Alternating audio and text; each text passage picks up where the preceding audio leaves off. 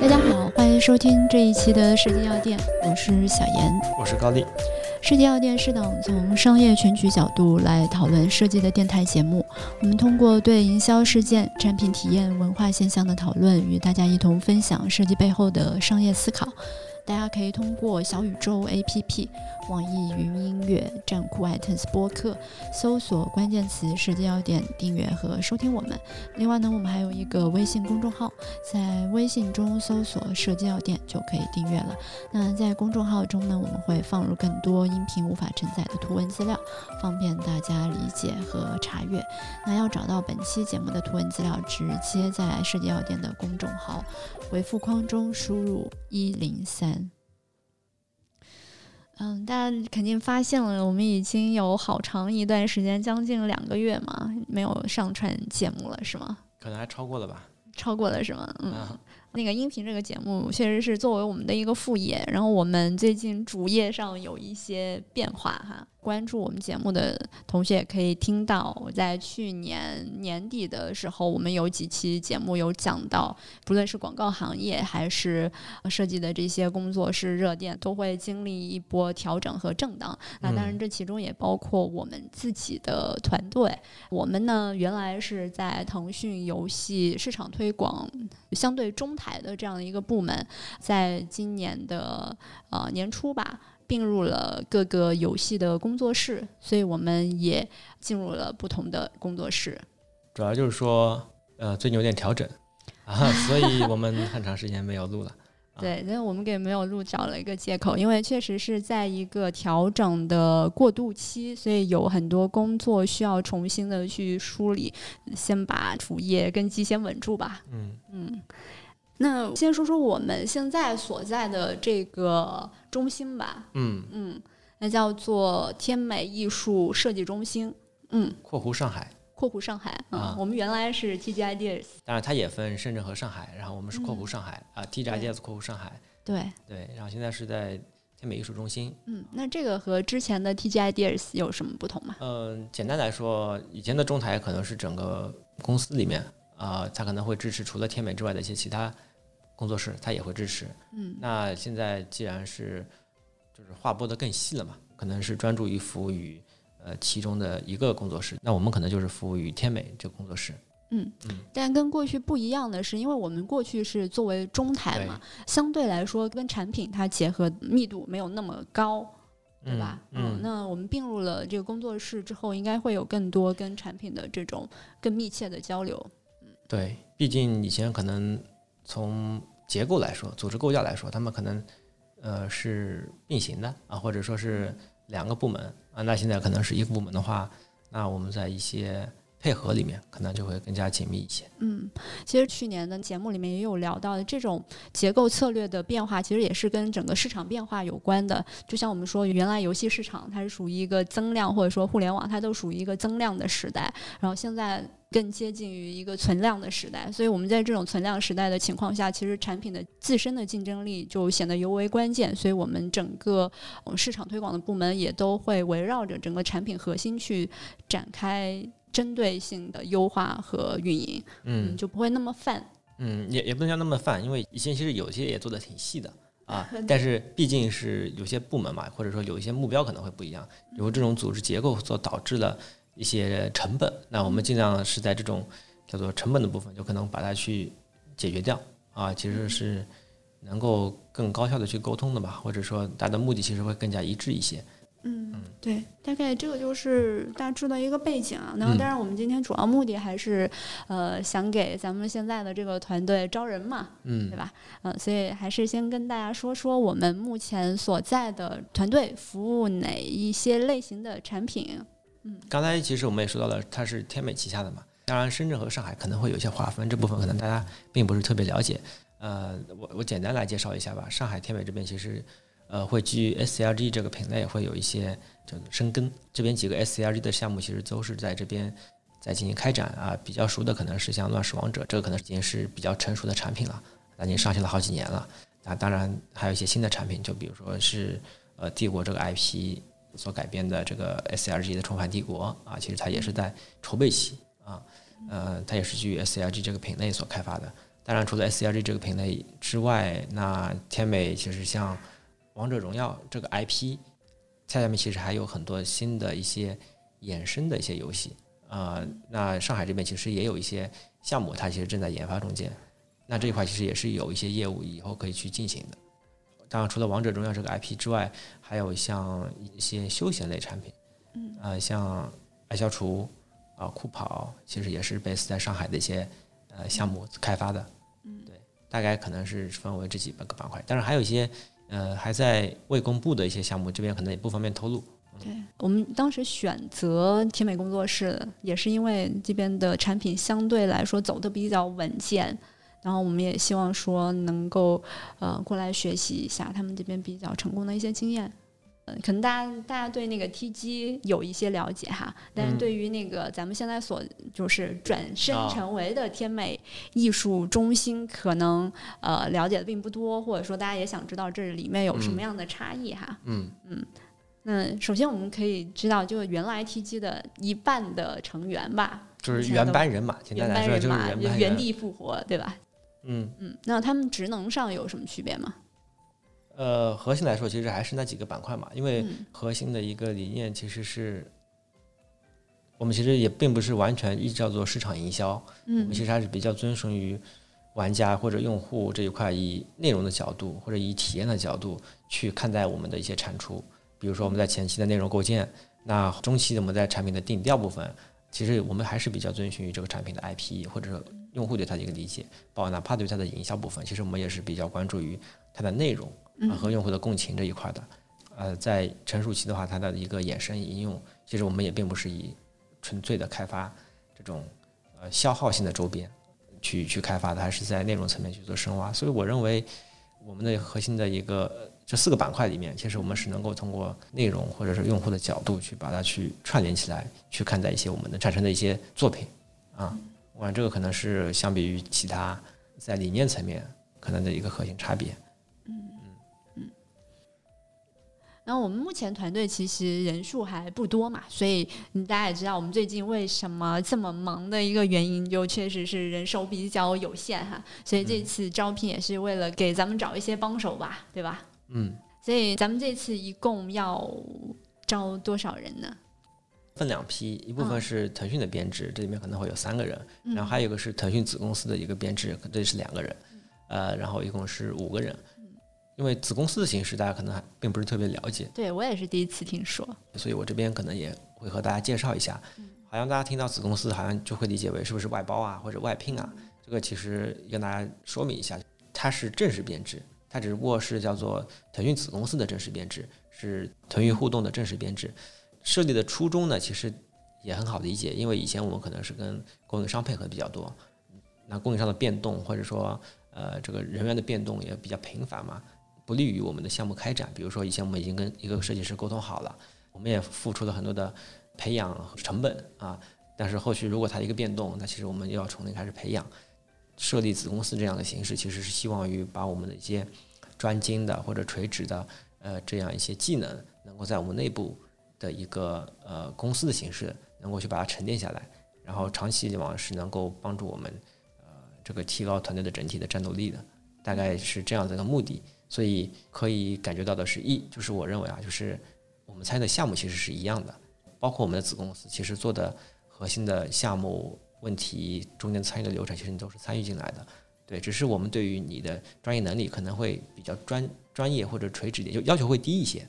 然后相比于腾讯的政治来说，那三个编制来说，其实我们的要求就会更复合。就比如说，同样是设计师，呃，腾讯设计师下面他也会招，那子公司下面其实也会招，但是我们对于子公司的这个专业设计师的能力要求，其实是更加专注于专业导向，他可能是需要把其中的某一个呃专业或者执行这一块，其实做的比较透彻就可以了。嗯，我觉得不能说是要求相对低吧，就一一个是更加复合嘛，嗯。一一个是更加在更专项一点。对，嗯，对于其他部分的要求会低一点，就比如说你可能不需要有那么多的、策呃总结、总结，对这部分可能有其他人去帮助辅助你啊、我认为呃这其实也是符合一些设计师的喜好的。嗯，有些设计师手头功夫好，但是他并不是那么擅长交流，也不是那么喜欢那个市场策略这样的东西，但是他能够把呃一个作品的视觉表现的非常到位。我觉得这个就就就说到这个点，其实正好我也再介绍一下，在呃在腾讯的公司体系下面啊，呃不管是管理还是做执行，或者说是做设计，其实是两条线可以并行发展的，并不是说。管理你的这个或者薪资就一定比那个那个要好。如果你的执行做得非常好，那其实你的薪资也是不差的。是啊，甚至有可能还超过。对对对，所以呃，就是两个方向吧，就是看你的喜好是怎样的。对，只是说大家的工作内容不同而已。嗯。但每一条工作线都有自己专业的高度的，然后薪资也是不会因为是管理或者说因为是更复合或者说更专精有所差异。当然，你如果做的又好又复合，那肯定最好。那那你这个技能数点的非常多。对，然后下面我再详细说一下，比如说腾讯下面编制大概是招哪三个？呃呃，腾讯下面主要是招三个类型吧，我会说的简单一点。一个就是创意，呃，它可能是更加偏向于前期的策略，我们会跟我们的品牌、我们跟的运营一起去讨论。那基于这个阶段。那我们要如何去跟我们的用户去沟通？沟通什么？然后以怎样的方式去沟通？我们做一个怎样的事件，做到我们这个目的？然后呢，你你可能需要去找一些参考示意、创意的示意，然后告诉你你所说的这个创意是怎样去进行的。然后包括后续的一些跟进啊，这部分可能是有供应商去跟你去做个配合啊，但是你可能也要去把控，比如说跟拍啊啊，比如说视频部分，你可能就要去一起去。呃，把控整体的一个项目，能不能按照你的一开始的一个既定的创意，去能够有一个比较好的一个落地啊？就是这样子，可能是这个是我们所定义的创意部分，可能是更加关注于前期的策略、创意、idea 这一块，就有有没有意思？就简单来说，可以就是这样子。嗯，说到创意这一块，其实我可以简单的说一下咱们内部的工作的流程，就从我们艺术中心往上和往下游、上游和下游吧，或者说和合作配合的部门。其实我们更多，比如说会从品牌或者运营那边得到，比如今年的一个市场目标，就以及市场大的一个市场策略，然后根据这个市场策略，我们可以去做一些创意的企划。也有可能会反推回，比如说市场策略的一些制定，嗯，这都有可能，因为这部分是大家工作的一个交汇点嘛，所以都会讨论。那当然说整体的全年的方案可能是由品牌和项目那边做的，再往下就可能创意的这部分会接手策略啊，然后创意企划这样一部分工作。呃，在这部分工作敲定之后，就会相对到后面的执行和落地的地方。这一块的话，可能就会承接到不同的这种执行的技能的部门，不论是呃平面的也好，三 D 的也好，还是说互动的也好，就相对来说就会偏执行落地的这样一个环节。嗯，大概就是会分为这样三块，就是策略、创意的企划，然后再到执行落地这样。嗯，所以创意呢，它就是衔接前面的策略和后面的执行落地的部分。我们现在的负责天美艺术中心创意的这个同事，嗯嗯，他原来是广告公司出身的嘛，4A 公司出身的，所以他对创意的整个策略部分，我觉得相对会比较完善。另外，他原来也负责过一些产品的研发，做过产产品经理。所以他对整个产品也有一一些了解。我觉得，嗯，对于创意这个岗位来说，我觉得一个是对营销市场这样的一个体系会有了解，另外一个对产品有一个概念，所以就可以更好的去帮助这个创意这个环节往下推进。这样，就是简单来说，比如说你前面是广告公司的，对吧？那你至少就知道我们所出的一些素材啊，或者说一些内容，它大概会分为哪些趴，然后你大概对于其中的一些流程这些，可能要都知道。对，这个可能就是。呃，就是能力要求范围吧，啊，然后我们也认为可能跟以前的广告公司创意指导这块可能是比较类似的啊，这样的一个能力要求。嗯，对，之前接触过数字营销或者线上营销。对，就比如说你我们要拍片啊，它分为哪些板块、哪些环节，在第一步要确认什么，然后什么时候是确认哪个板块，这些东西我认为应该都是需要知道的。嗯嗯。嗯，就是另外有一个小的地方，对于创意的要求，就他除了说，呃，能够自己写企划案，嗯，外，他其实沟通能力也很重要。就是我创意沟通是个基本功，我觉得是吧？你要把你的 idea 卖出去啊，那肯定需要你要你的沟通能力嘛。还有一个，就创意它不仅。不仅是要有能企划的这个能力，而且是要把这个东西能够落地下来的，所以它会兼备一些设计指导、美术指导，还要兼备一部分项目管理的工作，你知道吗？有点太复合了，可能很难找到。但是我要说的是，呃，我们大家对于这个整体的一个环节，大概会有个了解。比如说，你要对项目管理，如果其中哪一趴你知道这个可能不大对了，你大概知道这里面可能有点不大对啊，或者是怎样会更高效。但是，是不是你要去做那么垂直的项目管理的工作呢？这个其实倒未必啊，因为我们其实是有专门的项目管理的同学去做这一块的一个能力的啊。然后刚才这是一趴项目管理部分，然后另外一趴其实也说到了跟进这一部分，对吧？以前按照广告公司来说，可能就是分的比较开嘛，创意就是创意，后面执行就是执行。当然，我们这里，呃，我们我们把美术指导和创意其实并在一起了，因为其实我们的美术指导，我们会发现其实很难。叫做专门去跟 CP 去说一个指导，因为你只是跟他去说的话，这个其实不存在评价你的好坏，那可能 CP 的好坏是不是更重要？那我们可能在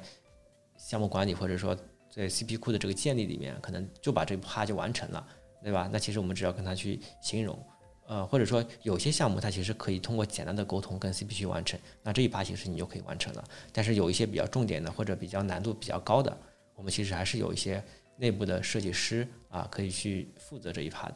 啊，当然这时候可能就是创意跟我们的设计师去做配合，这可能要分一下项目的难度，或者说是这个这个 CP 的这个能力啊。简单来说，就是创意是需要覆盖整个项目的方向的，但是有些具体比较执行的话，我们还是有设计师去配合。这个就是后面我们要说的招的第二个，就是视觉设计师这一个环节。我们对于前面的创意部分要求就不会那么高了。我们对于他的手头功夫、呃执行能力，以及他需要有一定的策略创意啊，他知道这个环节，理解，对他能理解，他知道这个环节。有些时候也能补充一两个好创意，毕竟设计师其实他也看过很多的东西，他也知道，哎，我上次看到一个这个东西，其实这个点子还不错，我们可以相互一起去补充一补充。对，所以他也是需要有一定的单兵作战能力的。所以我我说的复合，可能是指在手头功夫上也有，然后在。呃，整个概念以及流程上面其实也会有一点涉及，啊，但是核心来说，它可能还是更多的是，就是美美术 base 的，就是它可能是在